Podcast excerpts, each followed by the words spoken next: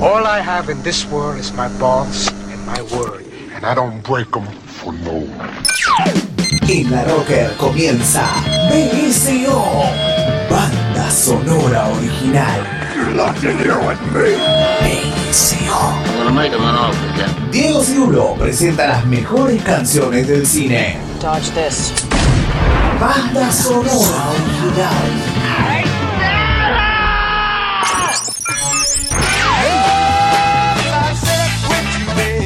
El rock en el cine, el cine en el rock. Good afternoon, good evening, and good night.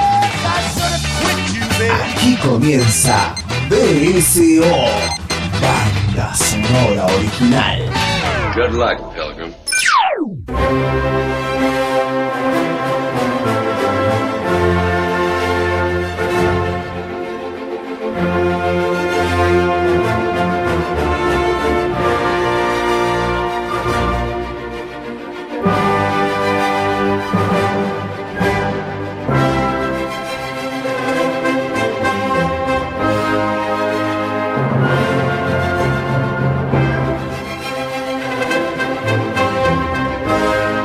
Bienvenidos, señoras, señores, a un nuevo jueves acá por la Rocker, banda sonora original. Mi nombre es Diego Cirulo y estamos, como siempre, ¿sí? luego de Sola en la cancha, haciendo una nueva emisión de nuestro tan querido programa sobre el cine, el rock, la música, las bandas sonoras y demás. Estamos recién llegados, ubicados, digamos, de Mar del Plata. Fabio Villalba se quedó durmiendo, pobrecito, quedó exhausto después de la transmisión de la última vez.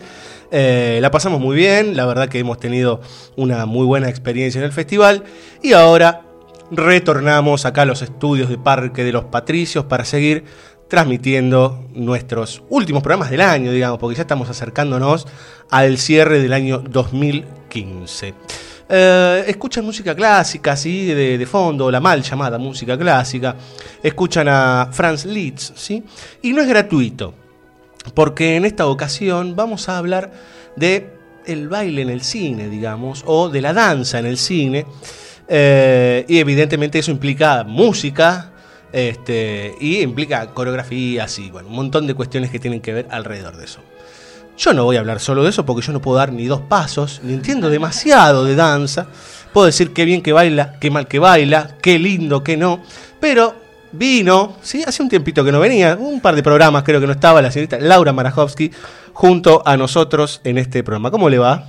Hola, ¿qué tal? Muy buenas noches. Bueno, así como corregías lo de música clásica, que en verdad uh -huh. debería ser como sinfónica, ¿no? Sí, o, puede ser música de cámara, de, depende. Claro, bueno, pasa lo mismo con lo de baile y danza, así que estuvo muy bien, Muy esa, bien. esa corrección ahí. Este, bueno, la verdad que intentamos poner un poco de todo hoy. Uh -huh. Tenemos para todos los estilos de baile y de música. Ajá. Y para todos los gustos, por ende, ¿no? Sí, señora. Así que bueno. Bueno, vamos a, a arrancar. En realidad vamos a hacer un recorrido que vamos a ir desde los clásicos, ¿sí? Hacia eh, las este, películas más actuales, podríamos decir, ¿no? Sí, un poco más contemporáneas. Exacto. Eh, vamos a arrancar con eh, los zapatos rojos, así se llama. rojas. Las zapatillas rojas, del año 48, de una dupla de directores que eh, ingleses, británicos, ¿sí? Eh, Powell y Pressburger. Eh, poco conocidos, diría yo, pero para el, eh, el- los cinéfilos son tipos que en los últimos años se han aprendido a apreciar un poco más. Sí, Powell sobre todo, y yo iba a decir en verdad que Powell es bastante, es un director bastante prolífico, ¿no? Digo, tiene algunas eh, Sí, sí, sí. películas, eh, no dirigió los cuentos de, Car- de Canterbury, El ladrón de Bagdad, digo, algunos como Sí. clásicos, Pippin Tom, ¿no? Sí, total. Más, más, eh, posteriores, pero Ha tenido una, una gran cantidad de producción Powell y eh, Pressburger y Powell. Eh, yo hacían como una dupla. Sí, recomiendo fervientemente Narciso Negro, Ah, una sí. película increíble. Eh, hace unos años hizo una mini retrospectiva en Bafisi, hace unos cuantos años. Son verdaderamente autores, ¿sí? Y ha- hay que recorrer una larga seguidilla de películas, pero Las Zapatillas Rojas es una obra muy particular, porque aparte eh, trata sobre la danza, digamos, pero en el medio, eh, lo que normalmente se conoce como el chico chica o la historia, o una historia de amor, digamos, ¿no? ¿Cómo, cómo es eso, Laura? Sí, lo interesante quizás de, de esta película, que bueno, no lo, no lo voy a ocultar, es una de mis películas favoritas, tanto por la danza misma como por el cine, porque realmente, como vos decís, es eh, una obra de arte hecha por dos autores este, muy, muy complejos y con realmente con, con mucha construcción detrás. Bueno, la historia es la clásica, el relato dentro del relato, ¿no? Este, la historia cuenta este, esta llegada de eh, una, una- una chica que bueno, empieza a bailar, eh, entra a una compañía, se convierte en prima bailarina, que es como el sueño, digamos, de, de, de toda aspirante de danza. Este, y después se da como una dualidad muy interesante en donde ella tiene que elegir, bueno, es, eh, un poco el director de la compañía se enamora un poco de ella, esta, esta cosa que incluso se ve mucho en, digamos, en películas posteriores, este coqueteo, lo hemos visto en Black Swan hace un par de semanas cuando hablamos de esto. Pero bueno, se da como una dicotomía muy interesante entre eh, que ella tiene que elegir entre su vida profesional o su vida Sí, sí. amorosa. Y en medio de todo esto ella tiene que interpretar el ballet de las zapatillas rojas, Ajá. que está basada en el clásico de Han Christensen Andersen. Sí, ¿eh? Que para los que no lo conocen, la historia es muy, muy genial. Tiene que ver con que una chica, eh, a una chica, un zapatero medio diabólico le regala un par de zapatillas rojas que ella se pone y de repente no puede dejar de bailar.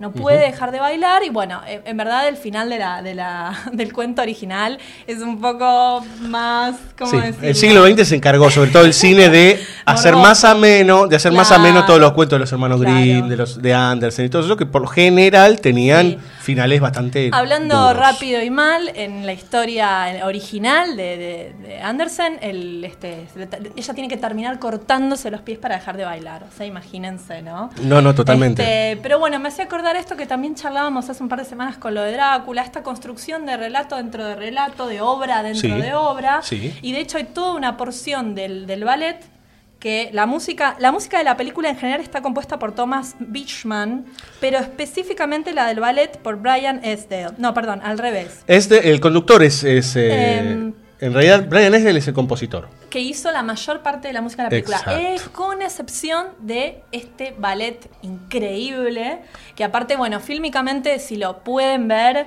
es, es muy interesante, desde cómo está compuesto a través del Technicolor, los efectos. Bueno, aparte piensen que la mayoría de los actores de esta película eran, bueno, bailarines reales, empezando por Moira Shearer, Sí, la protagonista. protagonista, bellísima bailarina, eh, pelirroja, ¿no? Inolvidable. Sí. Sí, yo no puedo dejar de pensar cuando veo eh, The Red Shoes, digamos, eh, eh, en Moulin Rouge, digamos, ¿no? Eh, Hay todo un juego con eh, la, la- la- la colorada pasión, en este caso, Sí. y la disputa de dos hombres por su amor, este, uno más adinerado que otro. Bueno, una, a ver, es algo que se repite a lo largo de la historia y de los relatos, pero digo, para pensar en dos musicales, en definitiva, este, o que tienen danza ambas películas, o en una bailan y en la otra hay danza, digamos, pero que el cuerpo se expresa de alguna manera, este, hay cierta conexión con 50 años de diferencia, digamos, ¿no? Pero eh, está, está este jueguito, digamos, del triángulo amoroso,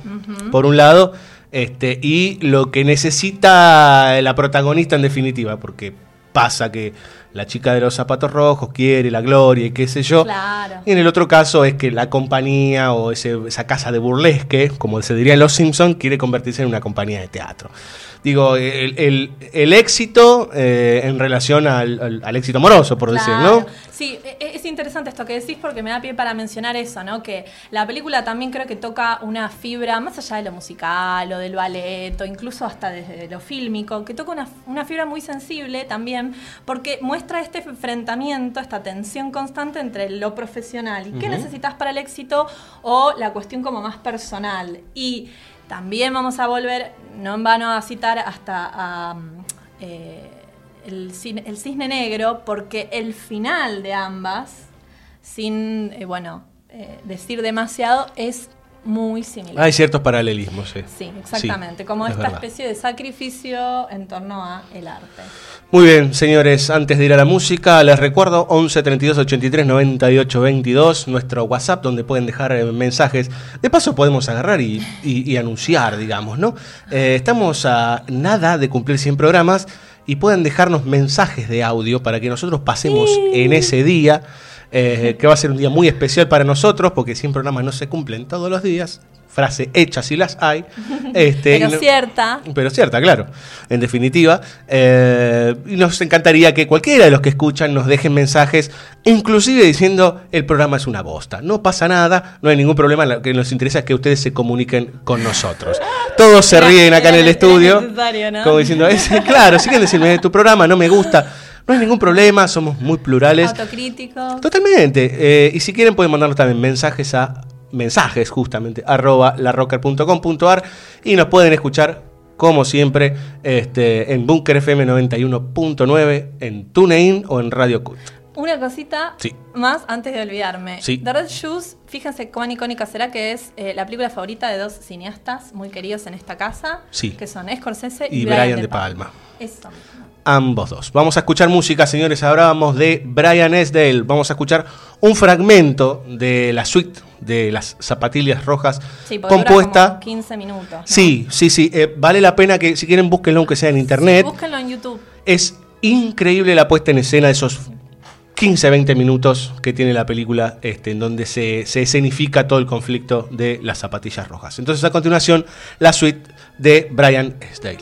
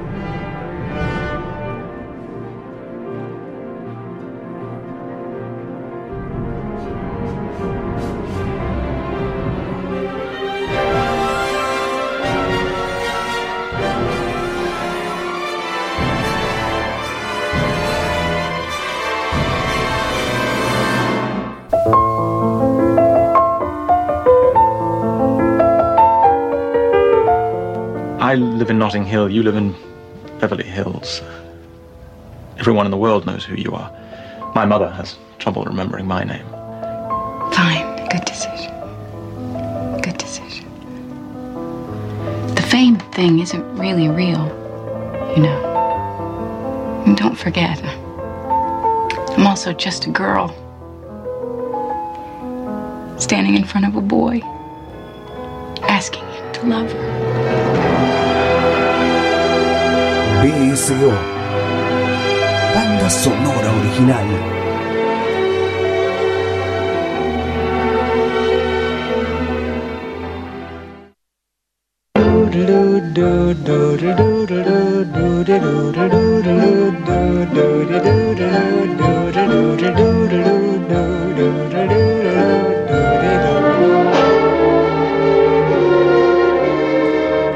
Señores, suena uno de los más grandes bailarines y cantantes que yo he conocido.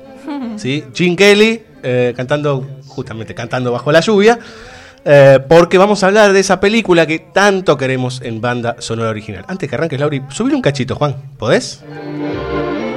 I'm laughing at clouds so dark up above.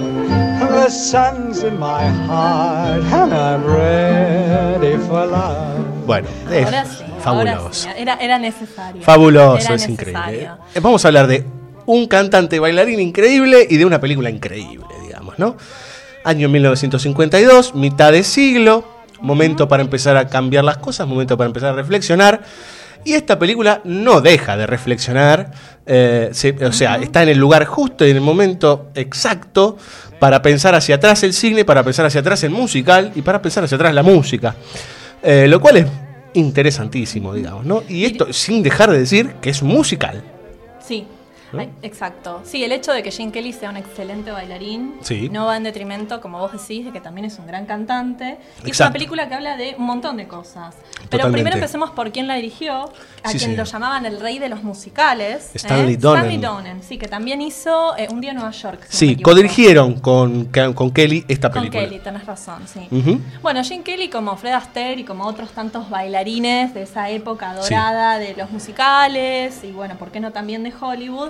Hay que decir que tenía también su lado oscuro. Eh, es muy interesante porque eh, cuando uno se em- empieza a interiorizar con, con la historia de la filmación de Singing in the Rain, de todo lo que pasó detrás de escena y demás, bueno, Sí. habría que primero hablar de los protagonistas. Él estuvo acompañado por la famosa Debbie Reynolds, Hermosísima mujer. que aparte es muy gracioso porque yo veo fotos, digamos, ves fotos de Debbie Reynolds de vieja, ¿no? De viejita. Y como te juro, no haces el match. Entre, No hay forma, claro. O sea, ¿se entiende lo que digo? Como que, pero sí, como bueno, decía Diego, bellísima. Y también acompañados de Donald O'Connor. Sí, un gran comediante y El bailarín. trío, el trío, el fantástico trío, el tema que después vamos a escuchar. Y es muy interesante porque Debbie Reynolds era una actriz que recién estaba empezando, Sí. que no sabía cómo bailar y eh, se cuenta, y le doy bastante asidero a estos relatos, que es, Gene Kelly era un super tirano. Por no decir medio misógino, machista, etcétera, etcétera, ¿no? Acá Diego asiente. Sí, sí, sí, sí, eh, Entonces- está ese, ese comentario. Que él era- era como un galancete y qué sé yo. Claro, y aparte hiper perfeccionista. Entonces, fíjense que eh, hay muchas anécdotas. Una de ellas que a mí me, me- me fascinó porque me parece muy representativo de lo que debe haber sido vivir en el set, vivir esa filmación. Gene Kelly parece que a todos los que no bailaban bien los recagaba puteadas, de nuevo, hablando mal y pronto. Estamos en horario de protección al menor, Y, no pasa eh, nada. Parece que una vuelta eh, Debbie Reynolds se puso tan mal que se fue a llorar y estaba como abajo de un piano medio, refugi- medio refugiada y Fred Astaire, que justo estaba dando vueltas por el set, la agarró, la consoló y le dijo, bueno, vení, vení, yo te voy a ayudar. Y fue el que la, le hizo un poco del dance coach, ¿no? El famoso dance coach, que es para las personas que no saben bailar, pero que tienen que hacer musicales o, o- o protagonizar películas con baile, siempre tienen un dance coach. Así que nada más y nada menos que Fred Astaire que la, la ayudó a ella. Justamente Fred Astaire, que era el, el archinémesis, por Sí. decir de alguna manera, Sí, ¿sí? de. Gene Kelly. Siempre se hablaba de o Gene Kelly o Fred Astaire, digamos. ¿no? En términos de baile, sobre todo, en particular. Y este, tenemos un problema técnico, ya nos estamos acomodando. Este, es interesante también. Y de hecho, la película habla de las dificultades de hacer cine. Sí, más Porque justamente es eso, digamos, ¿no? Se termina el, el cine Mudo. mudo.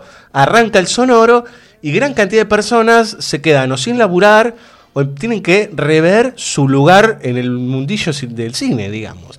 Claro, y ahí hay situaciones fabulosas. Entre ellos el personaje de Gene Kelly, justamente, que hacía de estos héroes, este, estos personajes al estilo del zorro, este, y bailaba y demás. Claro, como héroes románticos, digamos. El, el- el argumento central pasa por el hecho de que hay una pareja que viene a ser eh, una, una tal Gina Lamont, muy gracioso el nombre, ¿no? Sí. Que es como una Sí. mujer así toda muy... Son ¿no? la pareja perfecta, ellos, Claro, supuest- el para, para, para la, la prensa, digamos, ¿no? Claro, el sex symbol hollywoodense, ¿no?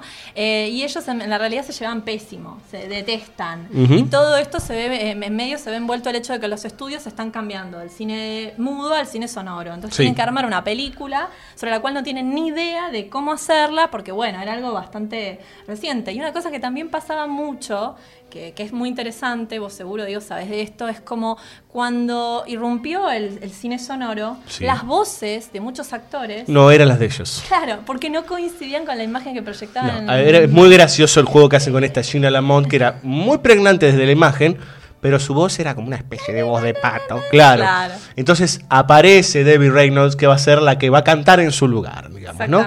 La que le va a dar la voz. Eh, claro, sí, digamos, la película empieza a contar todos los pormenores de los cambios de época. Eh, in- inclusive viendo cómo de repente la forma de hacer cine es otra. Y el mensaje de la película, de- casi en- finalmente, es esto de que el musical de alguna manera nos salvará, digamos, Claro, ¿no? reivindica, reivindica cualquier género, persona. Que ya en 1952 el musical estaba al borde de consumirse, digamos, ¿no?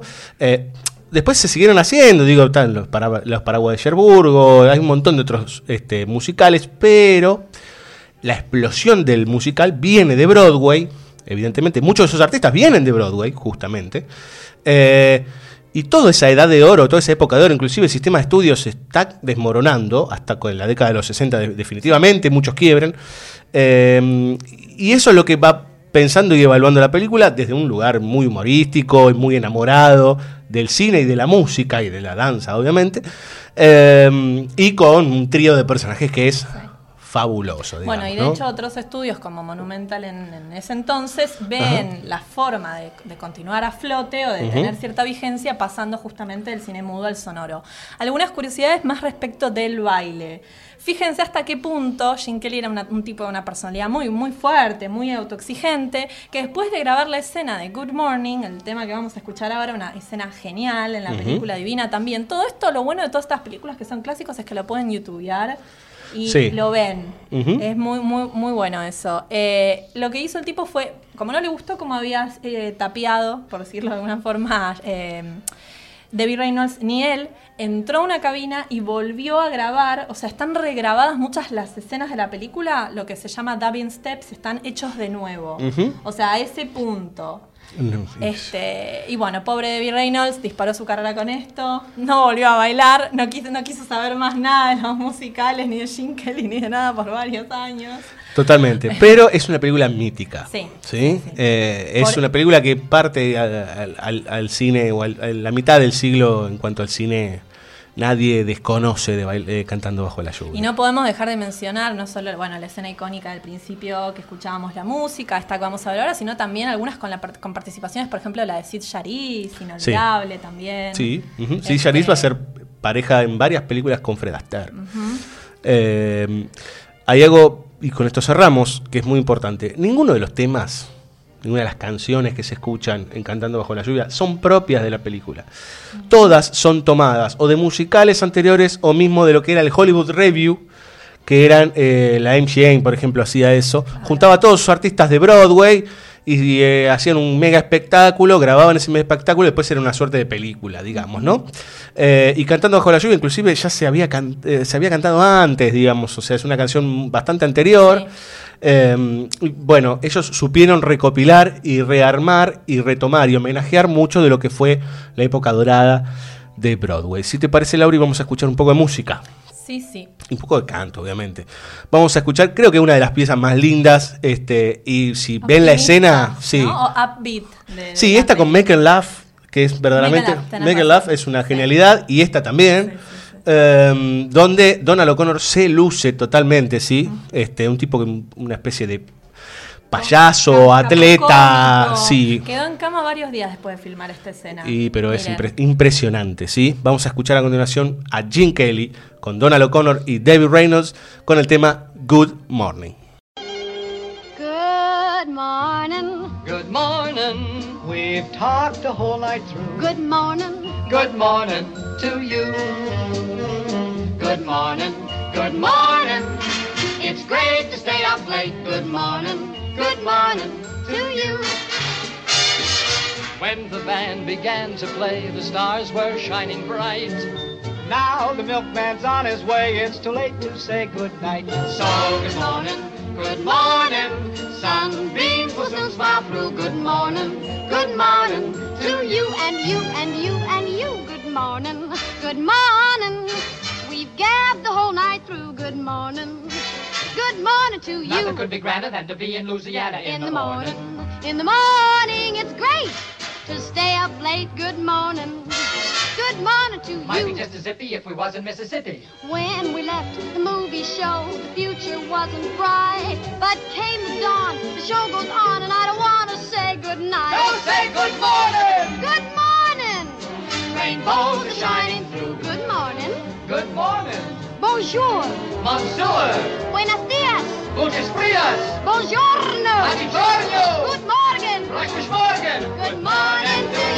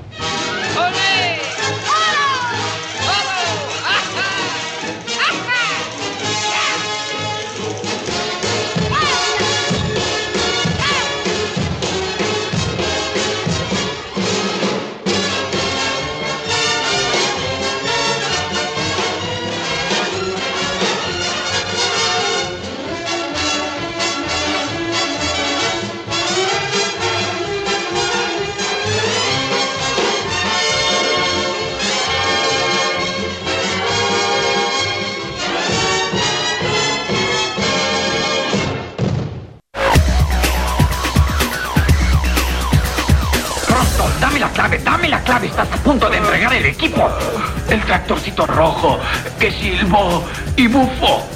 El tractorcito rojo que silbó y bufó. ¡Qué irresponsabilidad! Te mueres sin decirme qué significa. Deposite 10 centavos para los próximos 10 minutos, por favor. Un momento, operadora. Agente 47. Solemnemente prometo cumplir como delegado sindical tan pronto como tenga tiempo después de descifrar la clave que acabas de darme y que. y que acabo de olvidar. El tractorcito rojo que BSO, banda sonora original.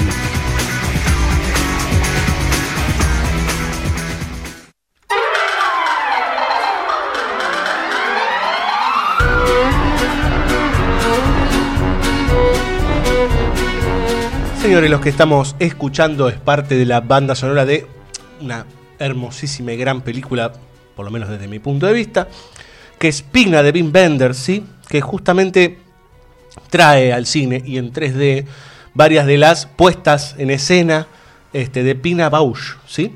Eh, una gran coreógrafa este, que fue adaptada por Wim Wenders de alguna manera y homenajeada en esta película muy particular, digamos, ¿no? Que, que tiene que ver con el ballet contemporáneo, ¿no? Corregime, Laura, si es sí, así. sí, sí, absolutamente. Sí, bueno, de hecho Pina Bausch era una eh, bailarina, coreógrafa y directora, ¿no? Para hacerlo bien completo. Y, se- y es un, bueno, una figura reconocidísima dentro del ámbito de la danza contemporánea en particular. Y bueno, qué difícil que es describir el estilo de, de- de baile, de danza, de, de Pina Bausch. Realmente creo que este Por eso se marca todo en el contemporáneo. Se lo Sí, marca bueno, ahí. esa es un- una, una clásica. Sí, bueno, hay Es como decir música clásica, digamos, Sí, ¿no? hay algo- e- e- eso es una, una forma rápida de, digamos, catalogarlo. Eh. Hay siempre también mucha discusión entre qué es danza moderna y qué es contemporánea. Yo diría que Wenders hace un gran trabajo mostrando de qué se trata y de qué va. eh, la- las composiciones, porque no quiero decir ballet, eh, la- las coreografías, las historias que, que cuenta o que intenta contar Pina Bausch. Eh, su estilo era un mix de todo, ¿no? Muy cercano en algún punto también a la danza teatro. Historias, emociones, muebles, bailarines, eh, todo, ¿no? Todo Sí. puesto a... a- La- el, el- el cuerpo y los elementos de, de la escenografía dialogaban todo el tiempo, ¿no? Constantemente, sí, sí, y aparte muy, eh, muy movilizante. O sea, conozco poca gente que puede ver una coreografía de, de Pina Bausch y que no le genere algo. Puede ser rechazo, puede ser que no te gusta o puede ser que no lo entendés, pero algo siempre para mí te va a generar. Y aparte, bueno, en lo particular yo viniendo de la danza contemporánea, también es música que en los últimos años y gracias a, bueno, a esta película eh, se utiliza mucho en obras, en clases, en- entonces es como un lugar realmente muy recurrente en, los últimos años de la música. La verdad que solamente quiero contar una, una historia de cómo se gestó la película, Sí. eh, que tiene para mí que ver con cómo llega y cómo atrae y cómo impacta el estilo y la... Sí, que, ¿no? a ver, corregime, pero originalmente era otra la idea de la película. A ver, no, no, no... Originalmente la película iba, iba a abarcar la obra de Pina Bausch, pero la iba a incluir a ella, hablando y presentándose. Pina Bausch fallece. Sí, de hecho, antes de que se estrene la película. Sí, sí, sí, sí, bastante tiempo antes. Entonces Wim Wenders decide rearmar la película y darle mucho más este, valor y preponderancia a las este, puestas coreográficas y demás. Mira, yo no lo tenía eso y de hecho tenía la idea de que no falleció tanto antes de que se estrenara en el Festival Sí, de, de eh, Berlín, pero... Unos añitos. Pero bueno, como sea, parece ser que Wim Wenders en el 85 lo llevaron un poco obligado porque él manifestaba que no le gustaba, no le interesaba la danza, ¿no? Es genial. Ajá. A ver Café, Café Müller, que es una de las piezas icónicas de Pina Bausch con música de Purcell, Henry Purcell.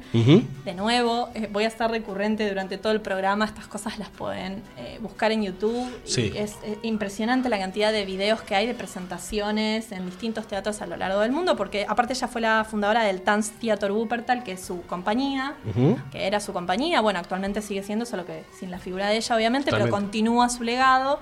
Y le gustó tanto y se emocionó tanto que, que decidió que quería hacer una película respecto de esto, o sea, acerca de- del mundo del ballet y en particular hablando de- de- del ballet contemporáneo y hablando de Pina Bausch. 20 años tardó en hacer la película y la verdad que qué suerte que, que la hizo. Sí, sí, podría haber tardado un poquito menos, así la tenía ella, digamos, ¿no? Pero eh, lo loco es que eh, las coreografías sí se, puede, es, eh, se pueden ver, digamos, vía online y demás. La película también. El tema es que la película estuvo pensada, concebida e ideada para que se vea en 3D. Pero no cualquier película 3D. Cada puesta, cada cuerpo, cada elemento está pensado y puesto en función de que eh, uno esté incorporado a ese escenario y de que sienta casi que está como en un teatro, digamos, ¿no? Sí, quizás para, para dar una imagen un poco más visual o, o para estimular la imaginación de los que están del otro lado de la radio, para que, para que traten de imaginarse. eh, en las puestas de ella podés encontrarte desde un café desolado rodeado de sillas a una piedra gigante eh, situada en el medio de un escenario con lluvia que cae constantemente durante toda la función. O sea, hace Ajá. cosas muy, eh, en algunos casos muy más tradicionales y en otras muy locas, muy descontextualizadas. En, en la película Pina hay eh, mucho baile en transportes públicos, eh, en, Sí. en un teatro construido en un bosque, al exterior, en la naturaleza. O sea, es realmente muy variado. Sí, sí, hay este, inclusive con agua, digo, con, este, con distintos elementos. Es, es, es, es- es un- verdaderamente una experiencia, eh, inclusive yo diría que excede lo cinematográfico, digamos, ¿no? Casi uno que está viviendo ahí adentro. Eh, es muy raro, digamos, porque en estas eras del 3D, eh, o en esta era del 3D, hay pocas películas, digamos, que estén concebidas más allá del mero impacto en tres dimensiones. Que tenga ¿no? sentido, ¿no? Exacto, que funcione como elemento narrativo, digamos. No, yo hasta, hasta ahora verdaderamente, digo, y me puedo estar equivocando, digamos, pero solo lo vi en este caso y en el caso de Avatar de James Cameron, que está Ah, pensado en tres dimensiones. Después hay otras que sí, más o menos. Veremos qué pasa con Star Wars a fin de año, digamos. ¿no? Primera película en, en casi 40 años en 3D.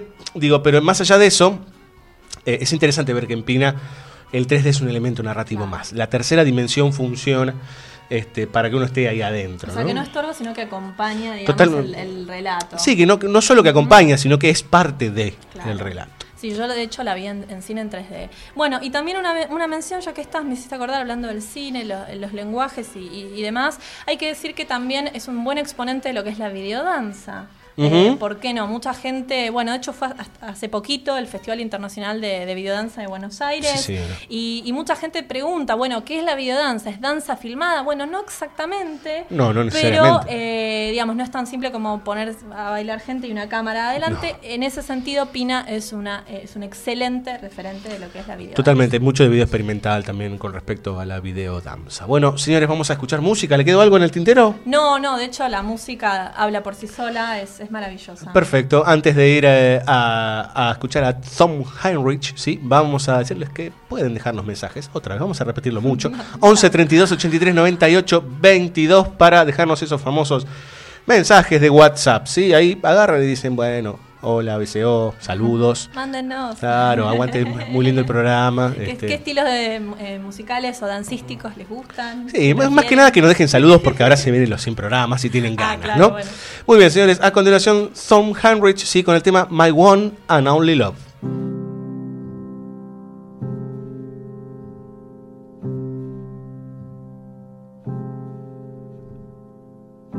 I'm just a fool to love you. I'm such a fool to think you care. Although you're here, your heart disappears without a sound. My heart's upside down.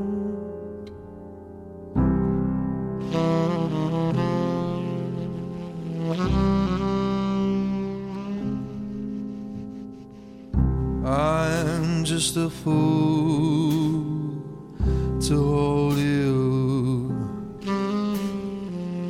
I'm such a fool to think you wait. I cannot feel what once was so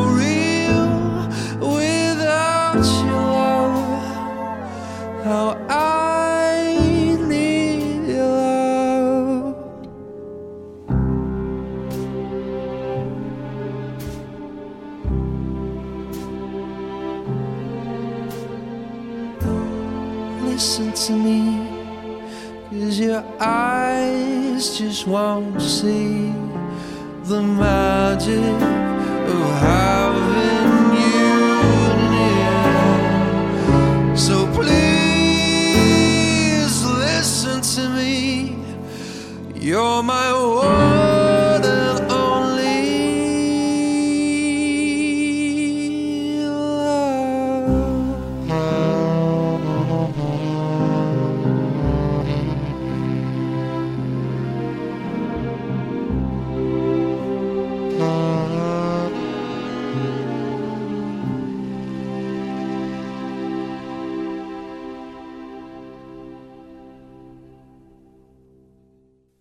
Un mensaje. Mandanos un WhatsApp. 11 32 83 98 22. 11 32 83 98 22. Dejanos tus fechas, tu opinión, pedí una canción, hacé lo que quieras. 11 32 83 98 22. Graba tu mensaje. Graba tu mensaje. Conectate a la red social del rock. Descubrí el hosting ideal para tu sitio y sumate a la plataforma de servicios más avanzada de Latinoamérica, elserver.com. Elserver.com. Web hosting profesional. Intertexto. Tu emprendimiento necesita una mano. Necesita una mano. Intertexto. Consultora cultural. Te simplificamos la vida administrativa, contable, impositiva, de organización financiera y de gestión. Intertexto. Intertexto. Si tenés un emprendimiento cultural, llámanos 53682696. 53682696 o visitanos en intertexto.com.ar. Intertexto, consultora cultural. Recuperemos el Cine Teatro Urquiza. Parque Patricios de pie. Por la arquitectura, la cultura y nuestra identidad barrial. Firma, apoyá, resistí. Búscanos en Facebook. Cine Teatro Urquiza. En Twitter. Cine Urquiza. Cine Teatro Urquiza. Parque Patricios de pie. Caótica Estudio. Lo que quieras diseñar, lo que quieras crear, lo que más te guste. No nos importa dónde vivas. Caótica Estudio. Tarjetas personales, flyers, volante, papelería, pósters, banners, dípticos, trípticos, logotipos, marcas. Caótica Estudio. Caótica Estudio arroba hotmail.com. Facebook.com barra Caótica Estudio. Queremos que nos elijas. Siempre.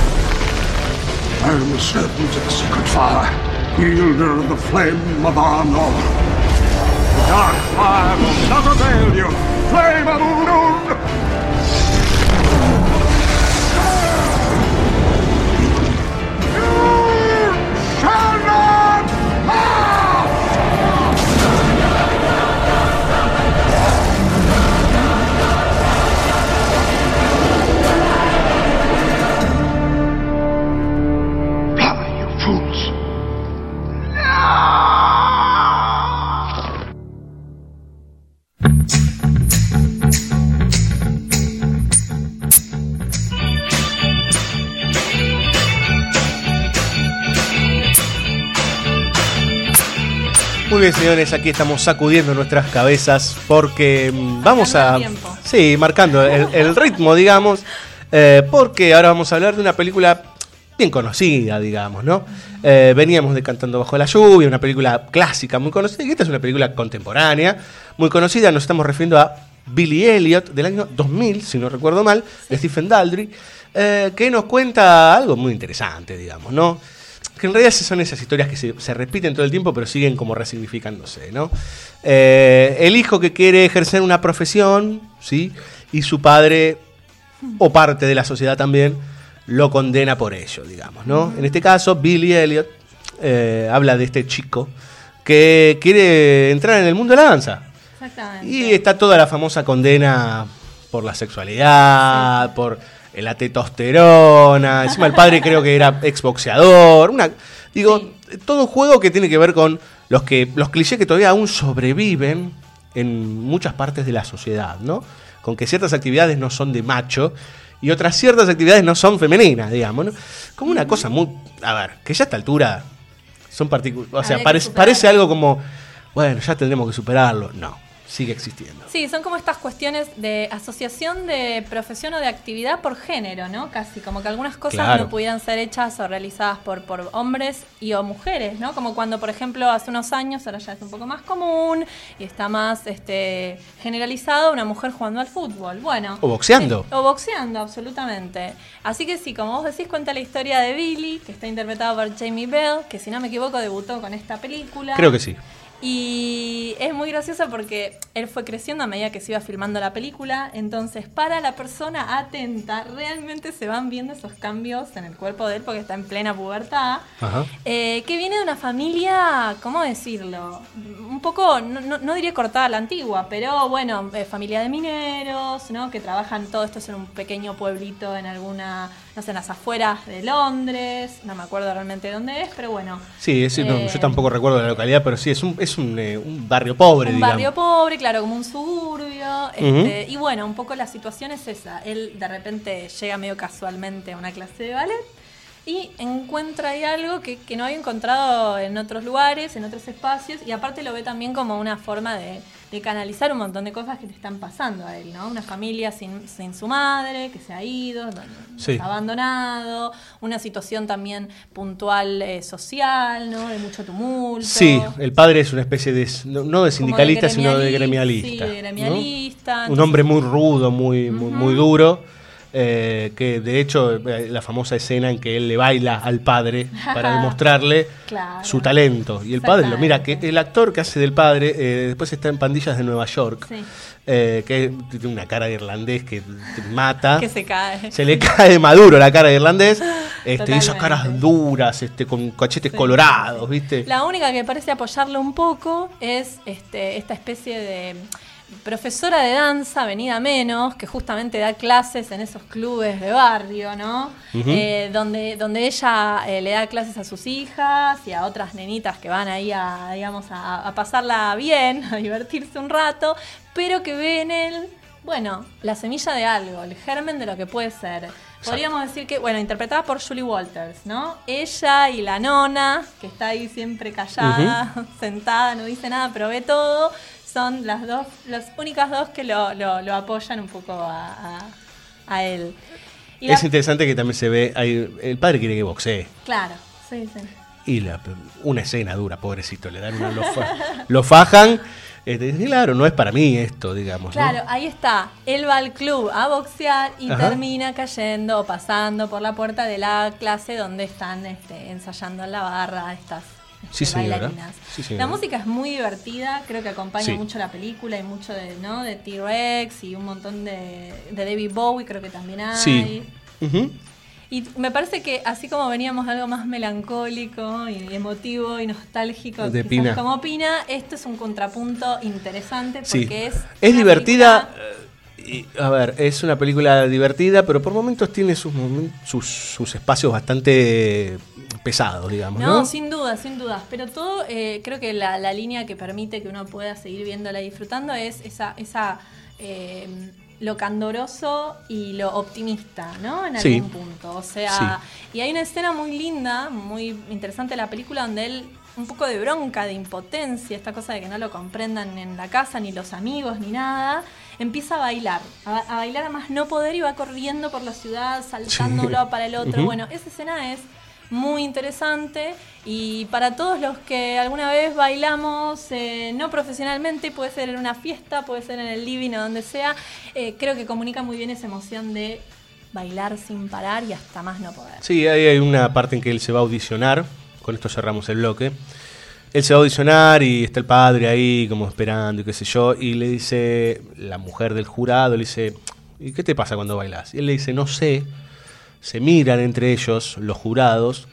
eh, y él le dice, creo, creo que me pasa como un fuego por adentro y no siento más nada. Y se quedaron mirando, se quedan mirando estos dos paquetones, los típicos eh, críticos, digamos, o que saben de danza hasta lo, lo último, digamos. Nunca pisaron ni siquiera un escenario, pero saben. Eh, y él se va, digamos, ¿no? Como la explicación de que en realidad el baile, eh, el bailar, el moverse es un fuego interior que explota, digamos, y es incontrolable, ¿no? Vamos a escuchar un poco de música, señores, y vamos a descontrolarnos un poco.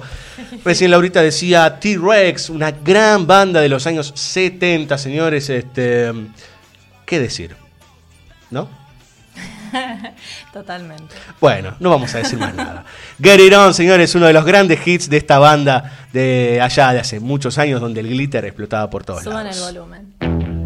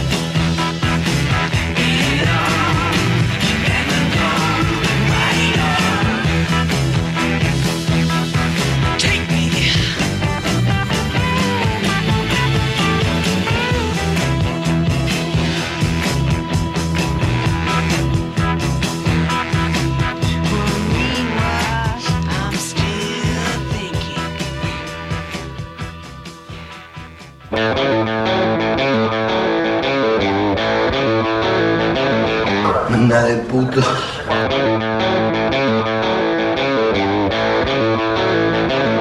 ¿Qué mirá, vos, puto?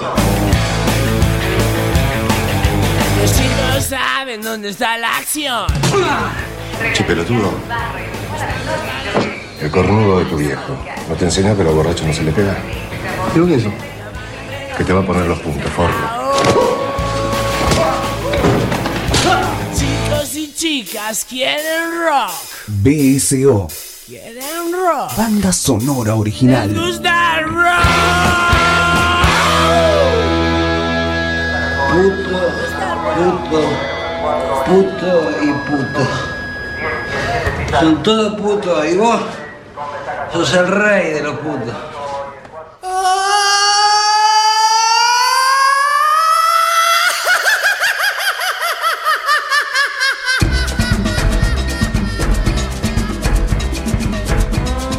Muy bien, señores. No, no, no llegamos a la movida tropical, ¿sí? Pero más o menos. Qué genio. qué ¿Sí? genio. ¿De qué, qué- de qué viene este bloque de BCO, señorita? Dígame. ¿De qué viene? Bueno, les prometimos estilos para todos los gustos. Sí. Así que ahora vamos a entrar en el mundo del ballroom o salón de baile. Muy bien. Perdón, baile, salón. Discúlpeme, ¿puedes subir un poquito, Juano? Un poquito, un poquito, ¿eh? Hoy estamos volúmenes, ¿no? Escucha. En casi 100 programas de BCO nunca escuchamos esto. Me siento como en la máscara, te diría, ¿no? Con el, el Cuban Claro. Pete, ¿no? Que yo sería Cameron. Ah. bueno, esta es mi mala influencia. Bueno, ¿por qué, ¿por qué estamos escuchando esto? ¿Por qué? ¿Por Strictly Ballroom, será? Exactamente. Muy bien. Sí, Baz Luhrmann, Sí, señor. Vamos a hablar de Strictly Ballroom, película del año... 92. Me parece que sí. Me parece que sí. Muy vieja. Es la Ah, primer... la- pero, Bueno, perdón, yo voy a hacer a una aclaración, señorita. Yo soy del año 79. Bueno, chicos, sea, pero tiene más de 10 años. Ya sé, pero muy vieja. Entonces, para Cantando Bajo la Lluvia, ¿qué le queda, Lau? y es prehistórica ya. ¡Ah! Y el cine mudo que se queme. No, Bueno. por favor. Por algo, por algo las elegí. Bueno, Bueno. eh, es la primera película de Baz Luhrmann. Sí. Este mega conocido director que todo el mundo tiene, por Romeo y Julieta, por, no sé, bueno, Moulin Rouge. Justamente un que hablábamos antes. Justo que mencionábamos antes. Bueno, está muy bien que lo hayas dicho porque de hecho esta es la primera de la trilogía que él denominó em, Red eh, Curtain Trilogy, la trilogía del sería Las el telón. rojas. Sí, el telón, digamos, rojo, que se compone justamente de Strictly Ballroom, Romeo y Julieta y Moulin Rouge. ¿De qué va esta película? Bueno, esta película es muy quiche y, y- y- y graciosa y, bizarra como la cortina que estábamos escuchando. Sí, tiende a exagerar todo todo el tiempo, digamos. ¿no? Es algo particular de Baz Luhrmann igual, Sí, sí, en general, ¿no? Está filmada en Australia. Y él es de ahí. Exactamente, el lugar natal de, de, de Luhrmann. Luhrmann, junto con algunas de sus actrices este, predilectas, barra fetiches, como Nicole Kidman y otras que han otros actores que han aparecido en sus películas. Eh, y es muy interesante porque muestra lo que es toda la comunidad, el ambiente de los bailes de salón en Australia. Y en particular está centrado en eh, qué sucede cuando, bueno, un campeón, digamos, de, de- de estos bailes, que ahora vamos a precisar en qué consisten los bailes de salón, digo, porque no todo el mundo sabe qué estilos Yo lo no lo sé. componen. Yo no lo sé. Se junta con una especie de underdog, o sea, una chica que, bueno, no se sabe muy bien qué baila, que le cuesta bastante, pero que tiene como ese fuego interno que vos describías antes. Explíquele a la gente que es un, under- un underdog. eh. Un, ay, no me sé- cuando lo digo en inglés porque no me sale en castellano.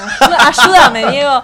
Eh, un, eh, como un loser, un perdedor. Ah, una, una perdedora, una, una chica claro. de, de- Esas chicas que están escondidas en un rinconcito. Claro, que no se muestra mucho. Vestidas tímidamente. Exactamente. Ah, con, ok. muchos granitos en la cara. No, le, pregunto, porque yo también desconocía el, eh, Ah, a qué iba el underdog. Perdón, digamos, perdón, ¿no? venía un poco a eso. Este, y entonces esta pareja, que parece bastante despareja, termina juntándose para eh, bueno, ir a un campeonato de salón de baile, uno de los más importantes, que es el Pan Pacific Championship en Australia. Y bueno, empiezan a competir. Y es muy, bueno, gracioso obviamente todo lo que va pasando. Acá, como tantas otras de las historias de varias de las películas que describimos, siempre hay en el fondo, bueno, atravesado por historias de amor, historias de éxito, historias de competencia, historias de cómo también muchas veces el entorno de uno se opone a los deseos del protagonista y demás, ¿no? Como siempre están esas líneas argumentales más o menos clásicas. Sí, totalmente. Bueno, es algo que Eh, pasa en, el, en lo que sería en el mundo del espectáculo, ¿no? Exactamente. Y es muy gracioso porque ubican eh, Fran Fine de la niñera, Sí. la madre de ella. Bueno, esto está atestado de mujeres en ese estilo. O sea, es genial el ambiente del, Claro. del- del- los bailes de salón, por lo menos en esa época y en Australia, es esto, ¿no? La cosa, la calza fucsia, la, viste, La- la- las uñas de dos metros. Pero bueno, no, ahora hablando un poco más en serio, los bailes de salón realmente es un estilo competitivo, ultra exigente. Las personas que lo bailan están, en muchos casos, bueno, que son parejas, años y años ensayando, se Ajá. presentan en torneos internacionales. O sea, es, es realmente un círculo que tiene mu- mucho detrás, mucha preparación. ¿Cuál es la particularidad del baile de salón? Bueno, la particularidad del baile salón es que está compuesta por diferentes estilos, que según si estás en Europa, en Estados Unidos o andas a ver en dónde más, van cambiando. Pero les voy a decir Ah. solo algunos. Ujú. Tenés por un lado los bailes estándar, que son los más clásicos y que pueden incluir desde foxtrot a vals vienés, a paso doble, digamos, como. Me hiciste acordar de una escena de la película, Ay, el, ay, el ay. paso doble. Eh, Bueno, es que el paso. Él está, digámoslo, el protagonista tiene una chaqueta como de torero. De torero. Claro. Pero es todo tan, perdón que te haga el, el- el paréntesis, pero es todo tan exagerado en la película que hay un momento que ellos van como una especie de rincón donde hay muchos gitanos y demás. Entonces se ponen a bailar delante de ellos para demostrarle, qué sé yo, se le ríen todos los gitanos y aparece uno con una cara bien de malo y de, gitano malo y dice, paso doble. y dice. Y le hace, mueve las patitas nomás. Yo no sé, yo no, no sé de danza, ¿no? Mueve un poco los pies, un plano de tallo terrible. Ahí está como cinco minutos zapateando y toda la gente. Y se quieren matar, porque claro, se encontraron con un gitano en serio, digamos, claro, ¿no? Con- Tal cual. Bueno. Bueno, de hecho, Lurman bailaba eh, bailes de salón y esta película está basada en una obra que él hizo, que no sé si la filmó o no, sus primeras épocas de guionista, cineasta, entrando al mundo del cine, etcétera. Pero bueno, volviendo a los estilos, Mm. tenés los clásicos Mm. y tenés, digamos, el vals, bueno, todo lo que se pone, foxtrot, todo este tipo de cosas, y los latinos, y acá sí nos vamos a sentir un poco más cercanos, que son merengue, rumba, mambo, eh, también tenés, bueno, obviamente el tango, que ojo, atenti, el tango de salón no es lo mismo que el tango. Acá Diego me dice sí, Sí, querida. no, claro, no, me, me imagino porque yo las No, veces que he hablado con tangueros te dicen, Sí. ninguna compañía de tango baila tango, te dicen, ¿no? Eso es lo primero que te dicen, ninguna baila Claro. tango. Podríamos decir que es más vistoso, en algunos puntos más acrobático, está más preparado para Es ser otra visto. variante, claro, es ustedes tienen que pensar que los bailes de salón son también un espectáculo y hay, se le da tanta importancia incluso al vestuario, imagínense, ¿no? Como a la coreografía. Eh, si bien no sé en qué consiste exactamente el sistema de puntuación. Así que bueno, hay para todo. Bueno, también el Lindy Hop, el Swim, el Jive. eh, esos son estilos, a mí me encantan. Son También entran en bailes de salón, pero son más, digamos, eh, Estados Unidos. O sea, Sí, sí. Categoría, claro. viste, en esto Qué lindo el swing, el swing es hermoso. Muy lindo, muy lindo. West, West Coast Swing. Así que bueno, eh, les recomiendo que vean Strictly Ballroom para reírse un rato, mover las caderas si no la vieron y aparte también para ver cómo empezó Lurman, ¿no? Porque la verdad que bueno. Un director que uno le va encontrando momentos muy lúcidos y momentos que decís, mm, Australia. claro, no, o eh, el Gran esta última, ¿cómo es? No, el Gran El gran- no. el Gran Gatsby. El Gran Gatsby, Gatsby no, pobre que era Leopoldo Torre Nilsson. Eh, pobre, no. Eh, el Gran Gatsby. Momentos de lucidez y de, y de, ¿no? de maestría. eh, y después no, bueno, no Hace importa. agua. Sabemos que Moulin Rouge es una belleza increíble y que probablemente sus películas anteriores hayan tenido muchísimos méritos. Vamos a escuchar un poco de música y si el amor está en la danza, también el amor está en el aire. Entonces a continuación vamos a escuchar a John Paul Young con este tema que es increíble. Love is in the air.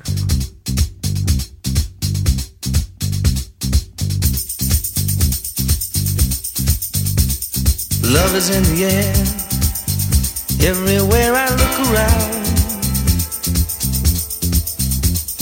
Love is in the air, every sight and every sound. And I don't know if I'm being foolish, don't know if I'm being wise, but it's something that I must believe in. And it's there when I look in your eyes. Love is in the air, in the whisper of the tree. Love is in the air, in the thunder of the sea. And I don't know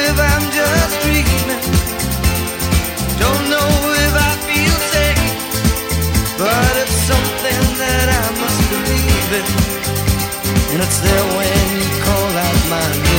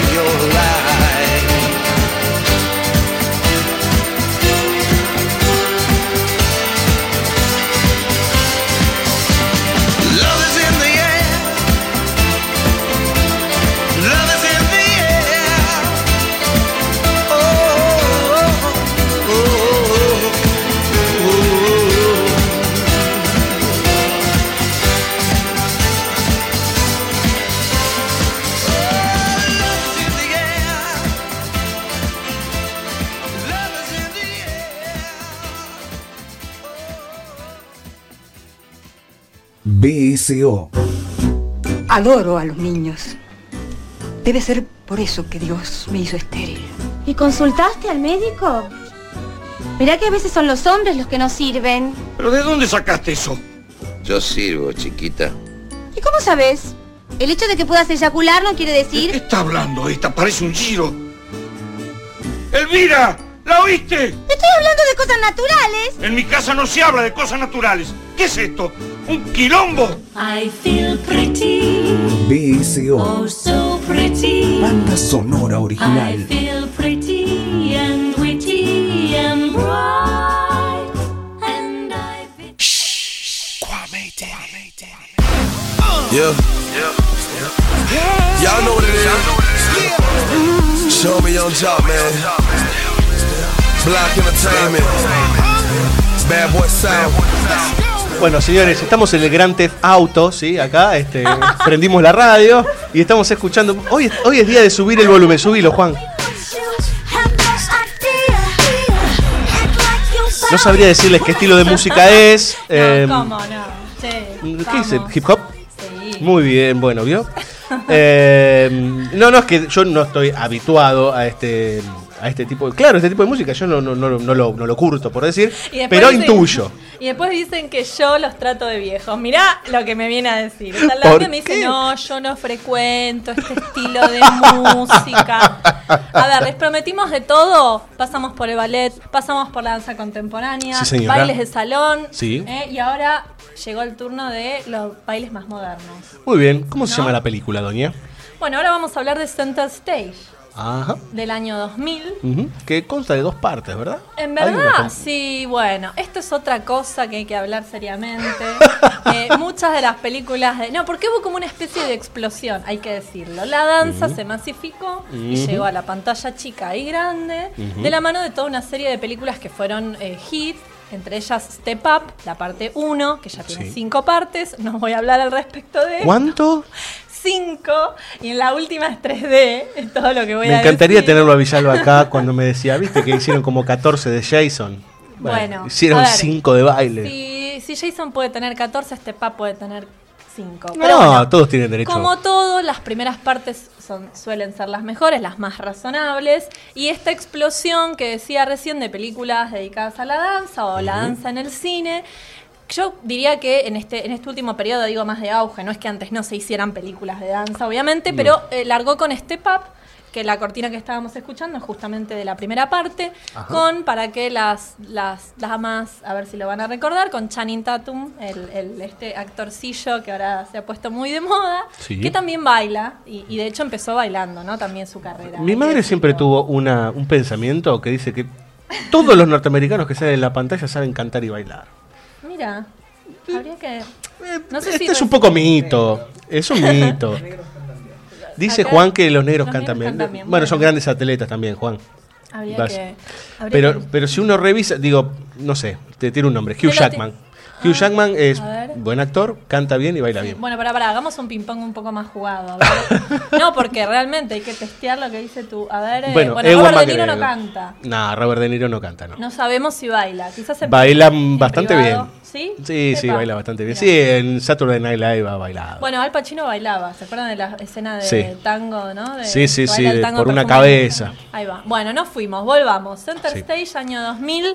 Y esta es de esta camada de películas que algunos la queremos un poquito más. La primera parte. De hecho, Ajá. la segunda, no sé, ni la vi, no sé. Debe ser una película que salió directamente para la televisión. Pero qué prejuiciosa, Laura. ¿Por qué? Porque está integrada, para empezar, por bailarines, que es como la clásica No me dio bola, ¿viste? No me, yo No, dije, yo dije sé. qué prejuiciosa, no, sé, no me importa. Cállate la boca, flaco. Estoy hablando de cosas serias. Dale, seguí, seguí. La seguí. gran división que muchos hacemos con estas películas es si realmente son actores que bailan, como proponía acá la abuela de... No, no, mi madre, la mi madre. La mamá No. de Diego. O si son realmente bailarines. En el caso de Center Stage, que cuenta, no voy, a, no voy a decirlo porque es la historia de siempre, o sea, digo, es un grupo de bailarines que van a aplicar para entrar al ABT, que es el American Ballet Theater, es una de las compañías más prestigiosas eh, de los Del Estados mundo, Unidos, y del mundo, ¿por qué no también? Sí, y que está en Nueva York, ¿no? Sí. Eh, lo interesante de la peli es, bueno, como decía antes, que la mayoría de sus bailarines son lo, lo son en la vida real. O sea, muchos vienen del ABT, del, del New York Ballet. ¿m? Sí, la eh, yo eh, lo que me fui informando, porque realmente yo eh, la película no la vi, eh, que, bueno, entre los personajes, eh, entre los personajes, entre los Ya actores, que está Zoe Saldana. Sí, ¿sí? sabía que ibas a decir eso. Y me sorprendió, yo dije, bueno, debe ser uno de entre los actores que no bailan. No, señores, es, no. también baila. Porque Zoe Saldana empezó eh, como bailarina. Y de hecho es, tiene una bellísima figura, es muy esbelta. Sí, sí, no, es, y- la, casi una, una de las, Una eh, de las actrices del momento en el cine fantástico, por decir, ¿no? Ah, claro, vos decís, sí, sí, sí. Bueno, Digo, de Avatar para acá, si querés. Sí, que lo mencionaban antes. Así que bueno, tiene esa particularidad. Algunos de los bailarines que participan son Ethan Steve y Julie Kent, que bueno, quizás esto no les dice nada, pero si hay algún danzófilo en la audiencia van a saber de quiénes les estoy hablando. Y la otra particularidad que tiene es que reinterpreta o toma eh, un poco el, el- bueno, el relato de los este, The Red Shoes, las zapatillas rojas, Ajá. que justamente abrimos con esta película, para eh, meterlo en estos juegos de representaciones dentro de, de la película, ¿no? Un- Una historia dentro de otra historia, Sí. porque justamente en una de las escenas este, clásicas, icónicas de la película, la protagonista baila un ballet que sería como una versión mega modernizada de este clásico, nada más y nada menos que al ritmo de Jamiroquai. Muy bien. Y si usted dijo Jamiroquai, vamos a bailar un poco. ¿Le Por parece? favor, bailemos con esta canción que aparte más eh, ideal para bailar no puede ser. Y Jamiroquai siempre, casi siempre presta para ponerse a bailar. Entonces, a continuación, este señor de la galerita que se mueve ágilmente con el tema Just Dance.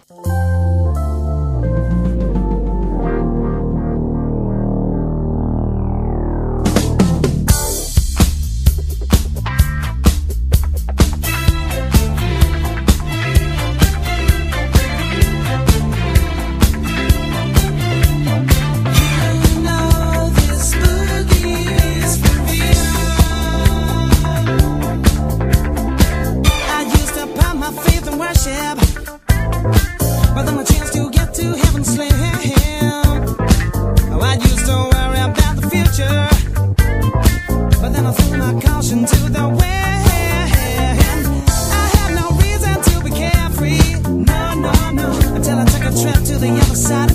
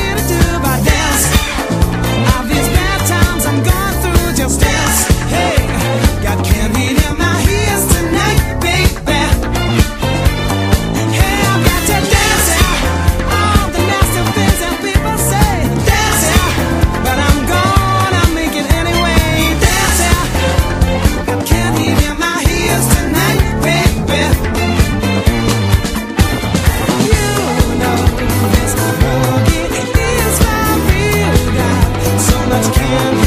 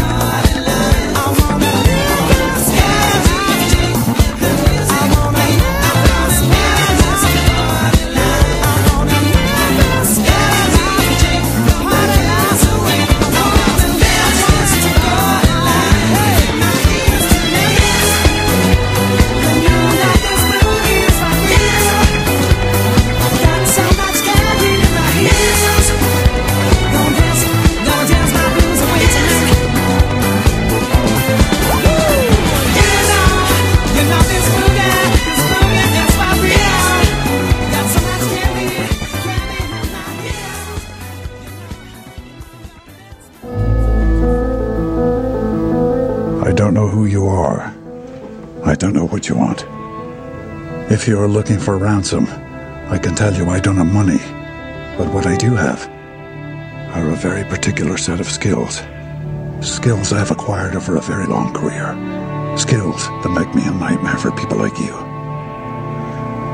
If you let my daughter go now, that'll be the end of it. I will not look for you. I will not pursue you. But if you don't, I will look for you. I will find you. I will kill you. BSO. Banda sonora original.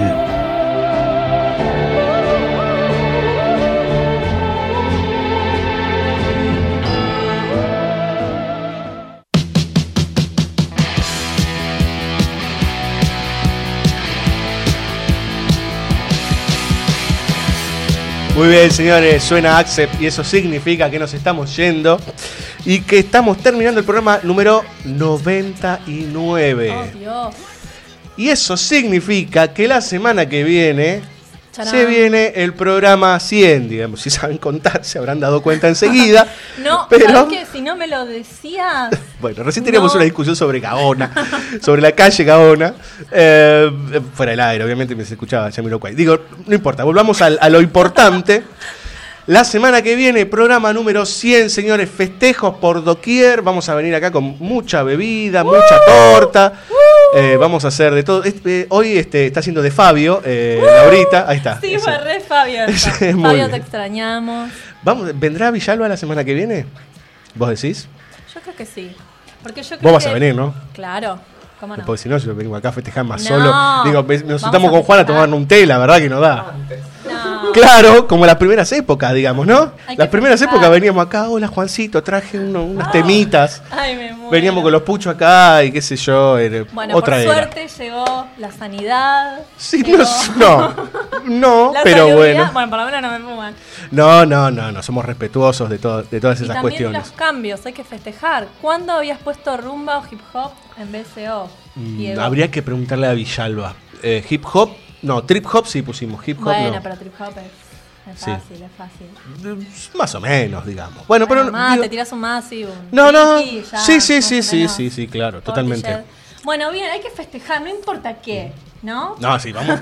Bueno, no importa qué, digamos, es un poco too much. Eh, No, hoy Laura bueno. viniste como muy sacada con esto del "Uh", se nos fue Villalba. Viniste vos, Villalba debe estar en este momento en cama leyendo el catálogo, viendo todo lo que se perdió del festival y diciendo, claro, eh, todas las películas que no pudo ver. Bueno, pero tiene su pase. Sí, claro, claro, obviamente. Su, trajiste su pase, su creencia. no, no, no, es que bueno, los dos sacamos las credenciales y todo, digamos, este.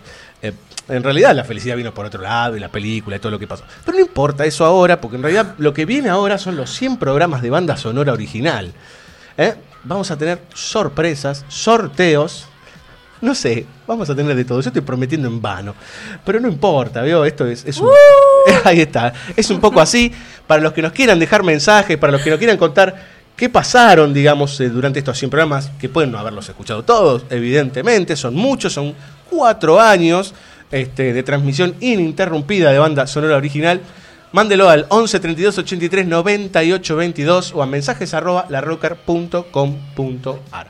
Nos pueden escuchar, como siempre, por Radio Cat, nos pueden escuchar por TuneIn, ¿sí? En vivo, obviamente. Y también nos pueden escuchar los viernes 21 horas, ¿sí? En Bunker FM 91.9, allá en Santa Clara del Mar. Gente que queremos mucho y que nos aprecia mucho. Podríamos ir a visitarlos, ¿no? Podríamos hacer un, Estuve cerca, estuve cerca la semana un programa pasada. veranil, ¿no? Estuvimos cerca con Villalba, podríamos habernos tomado un...